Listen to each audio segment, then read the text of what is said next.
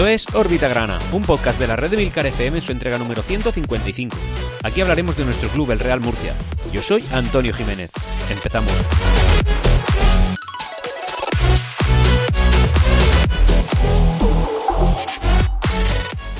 Y hola, bienvenidos a todos a esta nueva entrega, una nueva entrega de órbita grana, en este caso como digo en la entradilla, la 155, que viene cargada de novedades, sobre todo como no sociales, que esta vez están siendo abrumadoras en cuanto a su cantidad, está habiendo demasiada información, demasiado ruido, demasiadas cosas que nos hacen olvidarnos un poquito de lo que de verdad es nuestro objetivo, que es hacer una mejor liga o la mejor liga posible para poder conseguir un ascenso. Y, eh, bueno, pues como digo, una semana un poco atípica y no atípica porque en semanas anteriores no se hablara del tema de la propiedad, del tema de los millones, del dinero, de Siperea, Felipe Moreno, Agustín Ramos, Enrique Roca, etcétera, etcétera. Atípica en cuanto a que ha habido un movimiento muy fuerte por parte de Felipe Moreno y una respuesta también contundente, ¿no? Con mucho bombo y platillo por parte de Agustín Ramos, ya no solamente hablando directamente también de, del anterior, del anteriormente mencionado Felipe Moreno. Es decir, un guirigay tremendo que por suerte, no ha hecho que los jugadores se distraigan y hayan podido conseguir frente al Nástic una victoria, además una victoria solvente, una victoria que satisface creo que a la parroquia grana y una victoria que hace fuerte al equipo arriba. Mm, ya no solamente porque ocupe una mejor posición que la jornada anterior, sino también porque sobre todo el Real Murcia ha hecho un juego, oye, que creo que, que en su mayor parte ha convencido, aunque sí le pondría algún asterisco que comentaré, cómo no, en la parte deportiva y también una cantidad de novedades sobre el tema de la primera federación, de algún equipo de primera federación que como no comentaré al final del programa. Dicho esto y sin más demora, empezamos con el capítulo de órbita grana. Lo primero que me toca, como buen podcaster que soy, es asumir mi error y hacer una pequeña fe de rata, que gracias a Juanma y también gracias a Frank Stark, todos ellos en el grupo de, de Discord de Órbita Grana, bueno, pues eh, el primero me dijo, oye, Antonio, que Chivozo al final no ha venido, pues no sé en qué, de qué cueva salí, pero es verdad que al final Chivozo no vino, yo en Órbita Grana dije que sí, que ya estaba por aquí con ficha del filial, pero no, Chivozo al final no ha venido, y también Frank Stark, que lo que me dice es que Alfon es del Celta y viene de jugar cedido en el Racing, no al revés. Yo dije que era propiedad del Racing y que venía de estar cedido en el Celta. Así que, oye, pues que muchas gracias a, esta buena comunidad que se está creando en torno al podcast y agradeceros que, estéis allí para, bueno, pues para corregirme y pegarme el tirón de orejas que merezco cuando, cuando me equivoco, que también puede ser que me equivoque. La verdad es que la semana anterior era una, una fue una semana intensa en cuanto a lo personal y profesional por mi parte, así que eh, creo que ahí tengo un poquito de excusa, pero en cualquier caso lo, importante es poder eh, reconocer los errores y, como no, pues, pues asumir la, la responsabilidades que se deriven de esta, de esta acción tan nefasta por mi parte.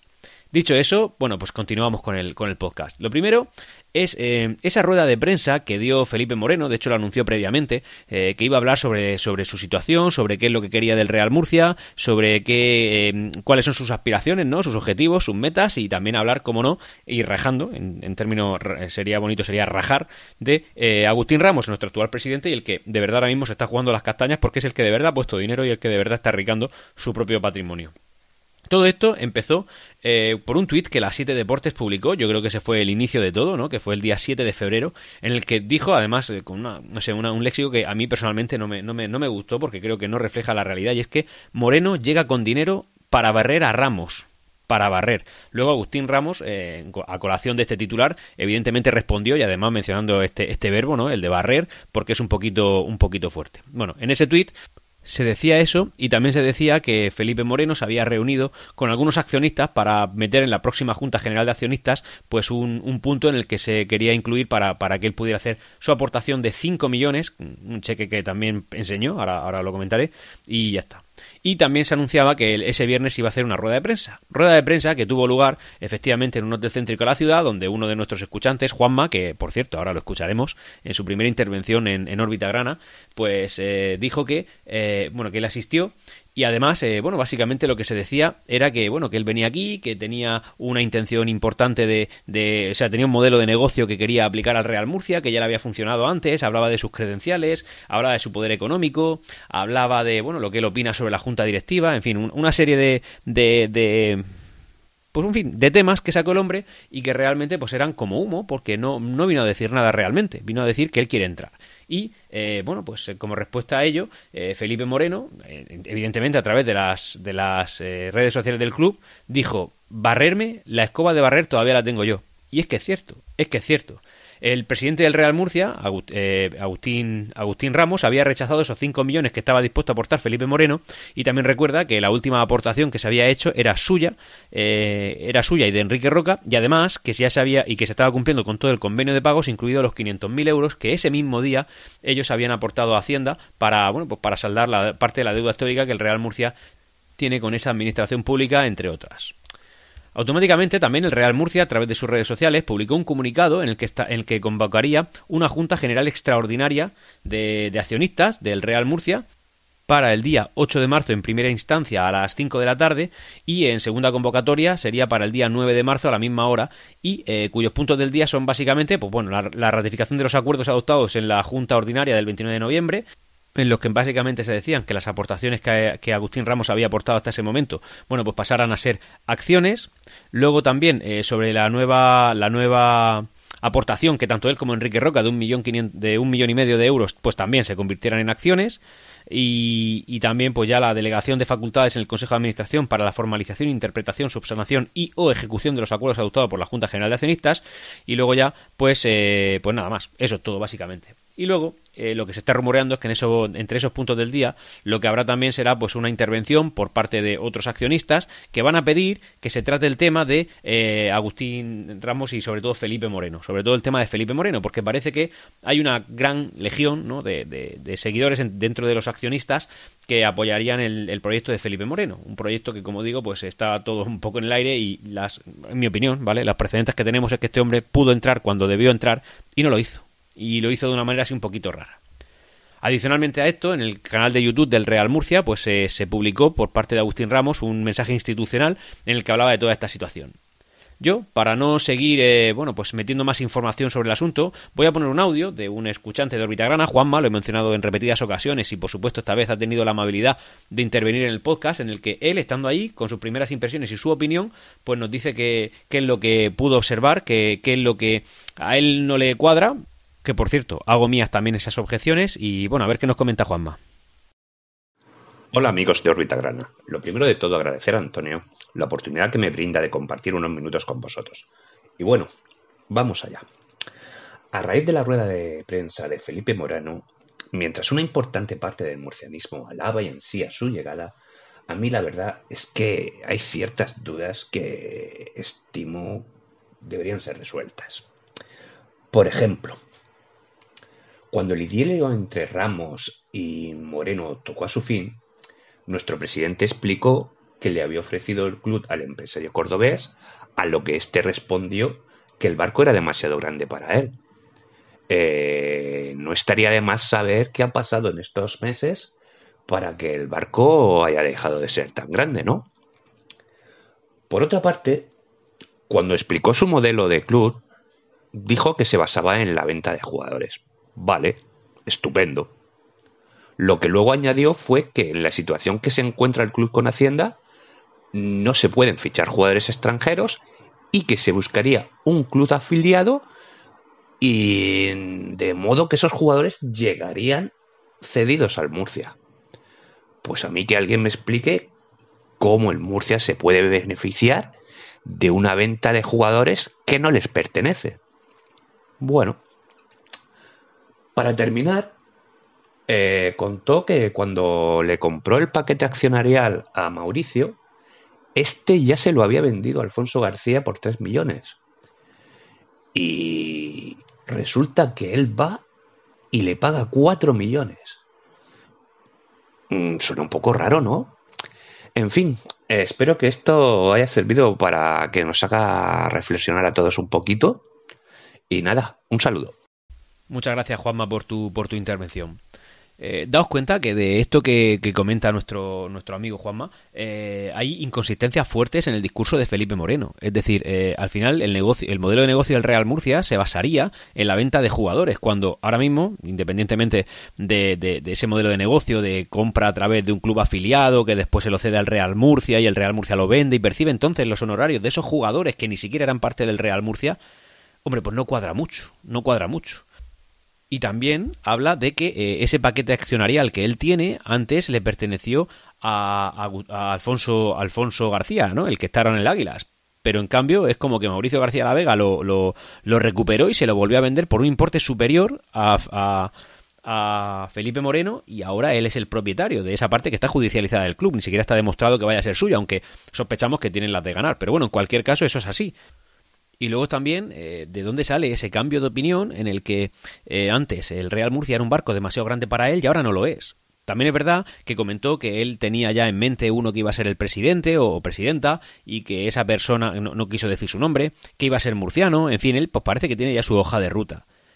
Yo creo que entre los que se lo plantean como una opción seria, lo que tienen en sí es el recuerdo de ese empresario que cogió a un Leganés en Segunda División B y que lo plantó en Primera División. Y oye, es verdad que es un buen currículum, pero también es verdad que ese currículum no mejora, al menos en mi opinión, a lo que ha hecho eh, Agustín, Agustín Ramos, que es un presidente, pues mm, no sé, podemos decir que en cuanto al talante, ¿no? Al comportamiento quizá más de la vieja usanza que de los, de los mm, más diplomáticos, más solemnes, que son ahora los presidentes, es decir, Agustín Ramos es un poquito más cañero, ¿no? Un poquito menos comedido en sus palabras, pero sí que es verdad que en cuanto a la solvencia y a la seriedad que está demostrando hasta ahora en los pagos y en todo, en absolutamente todo con el Real Murcia, pues creo que ya, es suficiente aval como para tomárnoslo al, como mínimo tan en serio como a Felipe Moreno. Y en mi opinión, la mía personal, y creo que más de uno, eh, es, eh, es un candidato mucho más serio a seguir el Real Murcia. Eh, Agustín Ramos ya ha dicho en varias ocasiones que él puede garantizar perfectamente que en caso de un ascenso del Real Murcia en, los campos, es decir, en la parcela deportiva, él puede garantizar que el Real Murcia va a competir. Y oye, mis referencias anteriores con este presidente es que todo lo que ha dicho se ha cumplido. Así que no puedo pensar otra cosa. Y venimos de mucha guerra como para ahora no tomarnos en serio a un empresario murciano que ha cogido las rendas del club, que ha cogido un club no solamente maltrecho en lo económico, sino además judicializado y está arreglando su, poco, su, propio patrimonio eh, para el Real Murcia. Y a esto hay que añadir también, yo esto ya lo, añado yo de mi propia cosecha, ya no para defender a Agustín Ramos ni a Felipe Moreno ni, a Moreno ni absolutamente a nadie, que ojo cuidado con todo este dinero que está entrando en el Real Murcia, porque esto está creando muchos propietarios, pero también está creando mucha deuda. Es decir, esto al final es dinero que el Real Murcia tiene que reponer. Que un Real Murcia en primera división seguro que puede hacerlo, un Real Murcia en segunda división es probable que pueda hacerlo, pero un Real Murcia sostenido en el tiempo en primera federación no va a poder devolver toda esta cantidad de dinero. Y eh, porque lo que no se convierte en acciones va a acabar siendo deuda y lo que sean acciones es son pues atomizar la propiedad del club. En cualquier caso, cuidado con esto.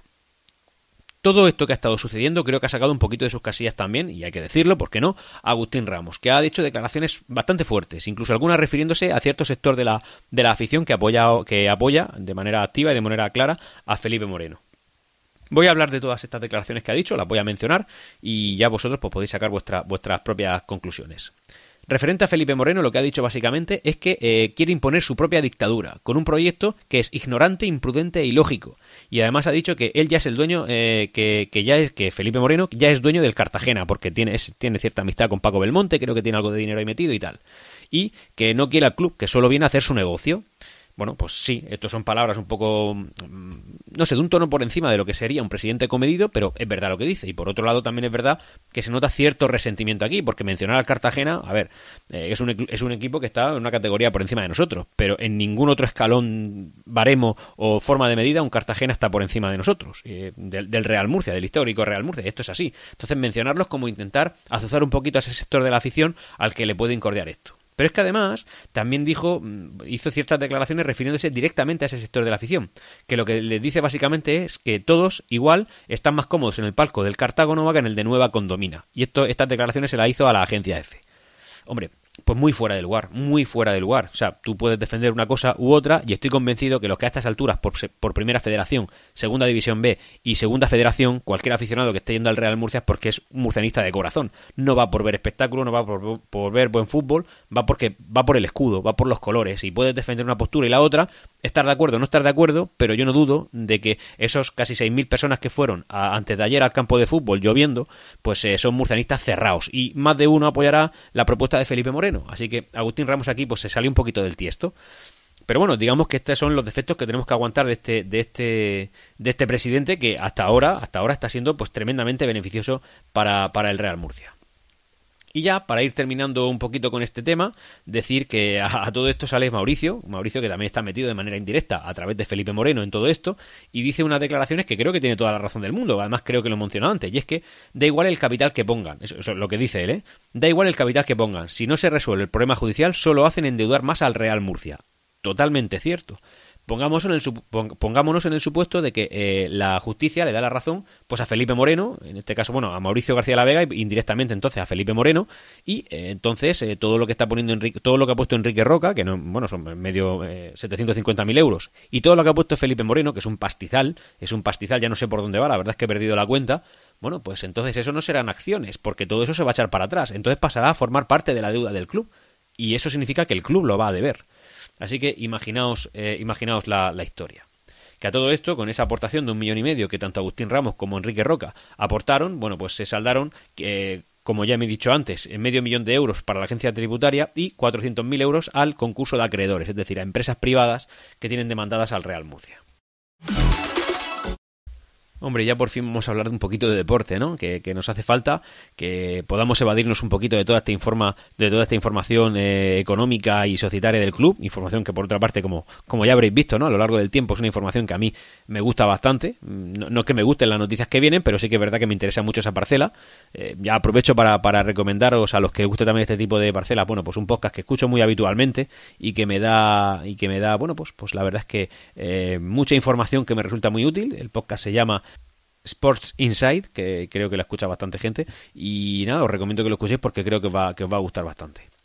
Dicho eso, pues oye, que a todo esto el Real Murcia ha ganado 2 a 0 al Nastic de Tarragona, un club histórico, cuyo partido de ida pues sucumbimos, además creo recordar que por un resultado ciertamente holgado, ¿no? De, de 3 a 0, si no recuerdo mal, además es un partido que vi eh, por la televisión y que me, me, irritó bastante porque vi a un Real Murcia tremendamente inoperante. Creo que ese fue el primer partido de toda la temporada que vi a un Real Murcia incapaz de responderle a un equipo. Y lógicamente eso pues al final se ha resuelto, ¿no? no el Real Murcia es capaz de responderle a cualquiera, lo está demostrando partido tras partido, pero sí que es verdad que ese partido a mí en su momento me, produjo cierta sensación de incapacidad que es todo lo contrario a lo que hemos visto en este partido. El, Real Murcia en este partido ha sido solvente, ha sido sólido, ha sido, eh, digamos que ha tenido ambición desde el minuto desde el minuto uno. Lo primero, la primera parte ha sido una parte muy buena, muy graciosa de ver, en los que se han visto dos goles, uno de ellos de, de penalti por parte de Pedro León, provocado y tirado por él y por supuesto materializado un Pedro León muy activo y que además ha tenido que ver también en el segundo gol. Segundo gol eh, que ha sido un córner tirado por él y que ha sido rematado por Javi Rueda. Pero, y ya está, esos son los únicos dos goles que, han, que se han tenido en que han tenido lugar en el partido que, vimos. Como digo, todos en la primera parte y una primera parte pues muy bonita de ver, muy, muy disfrutona, ¿no? Una de esas que, que no se ven habitualmente. Y eh, luego la segunda parte ha sido de un tono totalmente diferente, yo lo tengo que ver porque la recuerdo así, eh, con alguna intervención importante por parte de Joao Costa, que aunque he leído algunas críticas, creo que está haciendo un papel bastante importante y creo que lo está haciendo muy bien y que, y que en cualquier caso Joao Costa se ha ganado el puesto, lo ha hecho ya, así que oye, enhorabuena Joao. Y una segunda parte en la que, como digo, el Real Murcia pues no, no, no ha tirado entre los tres palos y eso es lo que estamos acostumbrados a ver.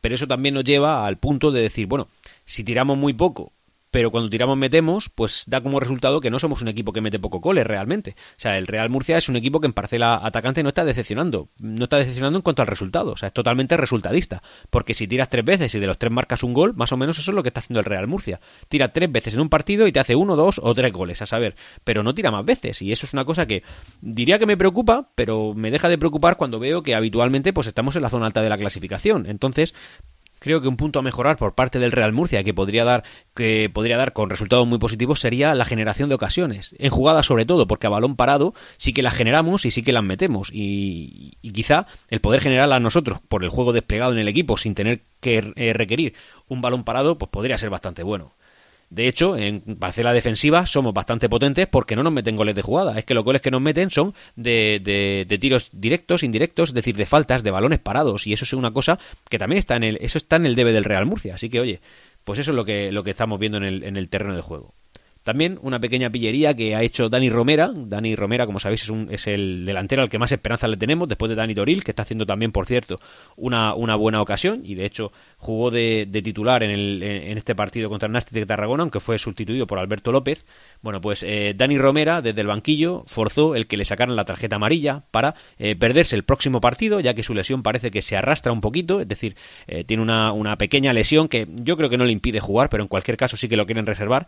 Y, y como venía con cuatro tarjetas, pues bueno, ha forzado una tarjeta amarilla desde el banquillo y el hombre pues, pues se perderá el próximo partido, que le vendrá bien en tema de, de lesión, y como no, pues ya cumple ciclo de tarjetas y podríamos tenerlo hasta hasta, final de temporada, si es que no lo echan antes, fácilmente sin tener que cumplir otro ciclo. Así que, bueno, pues una, pillería ahí por parte del jugador que entiendo yo entiendo, yo, yo, no, estoy seguro que ha, estado consensuada con el cuerpo técnico porque, en fin, porque esa, ese es el tema.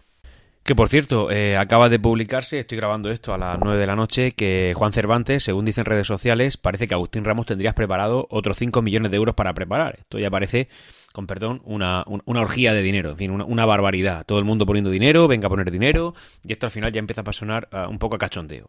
Dicho eso, bueno, en fin, que vaya entrando es bueno, siempre y cuando no perjudica al Real Murcia, lógicamente, y eso, pues como ya he dicho antes, si no se convierte en deuda y son acciones o lo que sea, y riesgo que asume el inversor en concreto, pues bien. Así que bueno, Felipe Moreno tiene 5 millones preparados, Agustín parece que también, y esto lo meto ahora porque, porque el tema es que Juan Cervantes está teniendo un alto índice de acierto, entonces creo que cuando dice algo, como poco, ya hay que ponerlo en, en, en rampa de salida como, como dando por hecho que eso, que eso puede ser cierto. Y es que, como digo, el índice de acierto de este periodista está siendo muy alto, así que como poco hay que, mencionarlo. Ahora, dicho eso, pues ya vamos a hablar de la clasificación. Y primero hablando, como no, de los resultados que se han acaecido en el grupo 2 de Primera Federación. Y es que estos han sido los siguientes. Sabadell 0, Numancia 1, Real Sociedad B 2, Real Unión 0. Este resultado evidentemente nos perjudica bastante. Y eh, eh, Real Murcia 2, Nastic 0. Estos son los resultados que se sucedieron antes de ayer sábado. Y ayer domingo los resultados fueron Atlético Baleares 2, Cornellá 3, Intercity 1, Athletic Club B 0, el Athletic Club está desahuciado, Osasuna B 1, Lanucía 2, este resultado nos beneficia bastante, Calahorra 1, Alcoyano 1, Sociedad Deportiva Logroñés 0, Unión Deportiva Logroñés 0, Castellón 2, Eldense 1, el Eldense jugando con uno menos prácticamente todo el partido, y Barcelona B 1, Amorebieta 1. Este resultado también nos va bien porque al final necesitamos que no ganara ninguno de ellos y especialmente la Amorebieta, que es el que está inmediatamente por debajo de nosotros.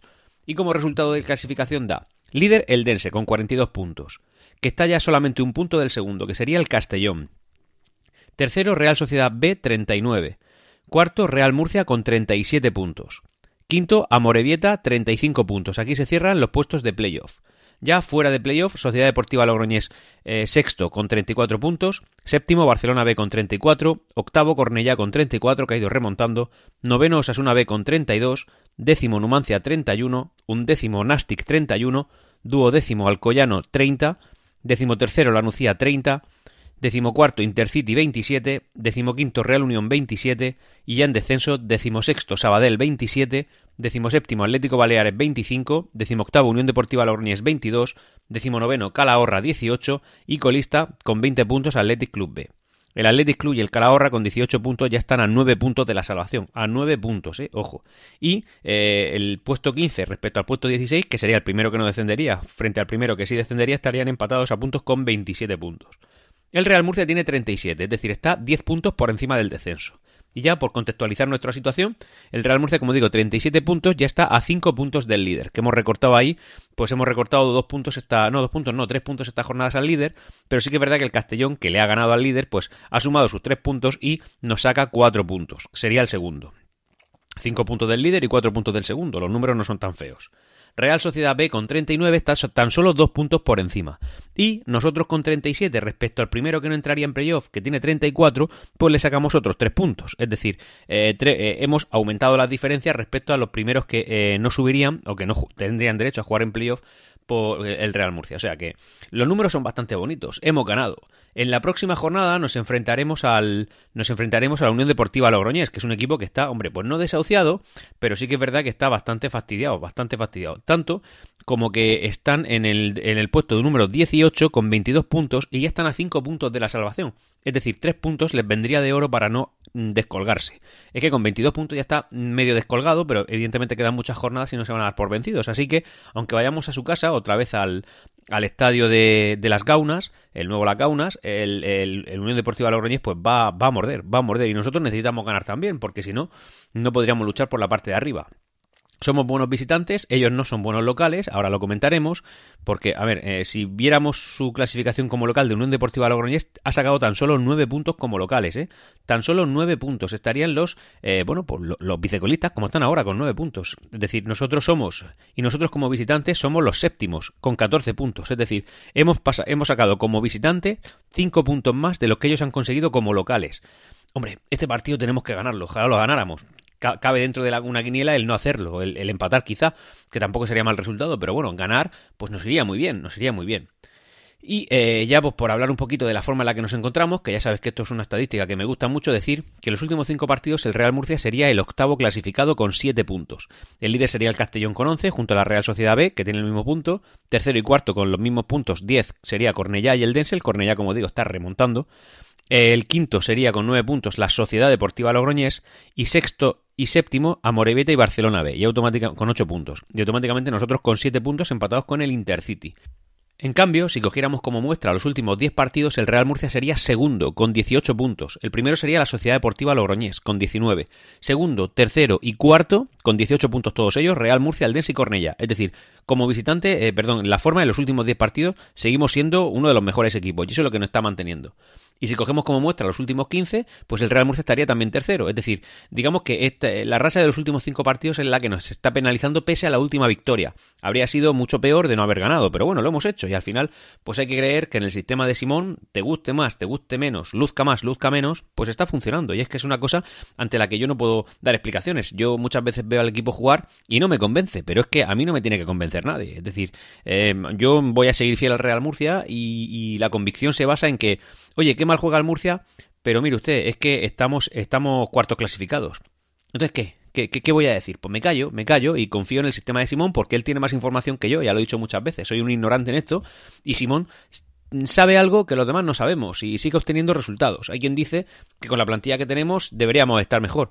O no, a saber, nadie lo sabe. Lo que sí sabemos es que recién ascendidos, pues estamos ostentando una muy buena plaza en la clasificación. Y ya para ir terminando, pues dos noticias que están relacionadas con la categoría, pero que no, que no son directamente del Real Murcia. Y es que el Intercity, este equipo que, bueno, que, maneja presupuestos tan altos por, por esta forma tan innovadora, ¿no? De entender la economía en el fútbol, un primer club que cotiza en bolsa, que es por acciones, que, que está pagando cinco veces por temporada lo que genera, o sea, es decir, se está endeudando de una manera soberbia. Bueno, pues este equipo le debe 100.000 euros a la cultural leonesa por el traspaso que hizo de un jugador que se llama Aaron Piñán y eh, como no pagó en plazo lo que tiene que pagar, pues se le ha incrementado por demoras, por incumplimiento, otros 20.000 euros. Es decir, el Intercity adeuda a la cultura 120.000 euros que no le ha pagado, no sabemos si es porque no puede o porque no quiere o porque son unos rebeldes, no lo sabemos, solo sabemos que eso está ahí y son datos que ya van saliendo, ya van saliendo, ya sabéis que, este modelo, pues, no digo que sea bueno ni que sea malo este modelo, pero sí que digo que es un equipo que va dopado y que, maneja unos presupuestos que no solamente no se ajustan a la realidad de la categoría, sino que no se ajustan a la realidad del propio equipo. Es un equipo que para Alicante es secundario, muy secundario, pese a que el, el, principal equipo de Alicante, el Hércules, está en segunda federación, pero bueno, un equipo prácticamente sin aceptación. Así que bueno, pues, pues a tenerlo en cuenta. Y por último, pues una carta que la Real Federación Española de Fútbol ha emitido a los clubes o, ha enviado a los clubes de primera federación en la que se dice que habrá una nueva votación para ver si se aprueba el modelo de control económico de la categoría. En caso de que saliera adelante, pues seguiría la primera federación y si no, cabría la posibilidad de volver a una especie de antigua segunda B, es decir, una nueva reestructuración de la categoría ante el fracaso que la Real Federación Española ha vuelto a acumular dentro de sus vitrinas, ¿no? Desde que la maneja Luis Rubiales y que, y que por supuesto, pues está, en fin, atosigando, eh, incluso acosando a algunos clubes mucho más modestos incluso que nosotros. Pero bueno, es, es, lo que tenemos. Así que si la mayoría de los equipos decide seguir con la autogestión, que es la que, el modelo que está teniendo ahora, generando deuda, bueno, pues la federación valorará si mm, dejar de, seguir con esta categoría, con la primera federación, que tan solo lleva eh, un año y medio desde su creación y también un año y medio desde que se está empezando a valorar si realmente mm, el cambio mereció la pena o no. Y llegados a este punto, pues ya no me queda más que despedirme. Daros las gracias por haber llegado hasta el final de, esta nueva entrega de Órbita Grana.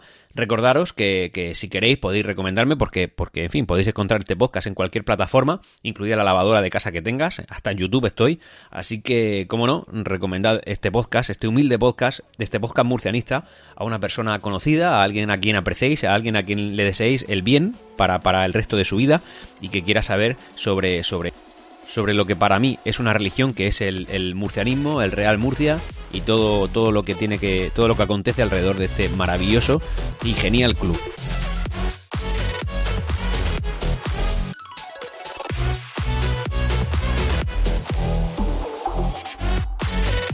Hasta aquí Órbita Grana.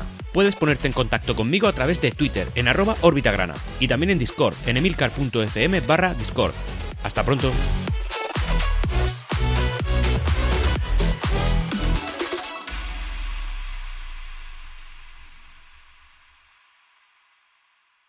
Siempre Real Murcia.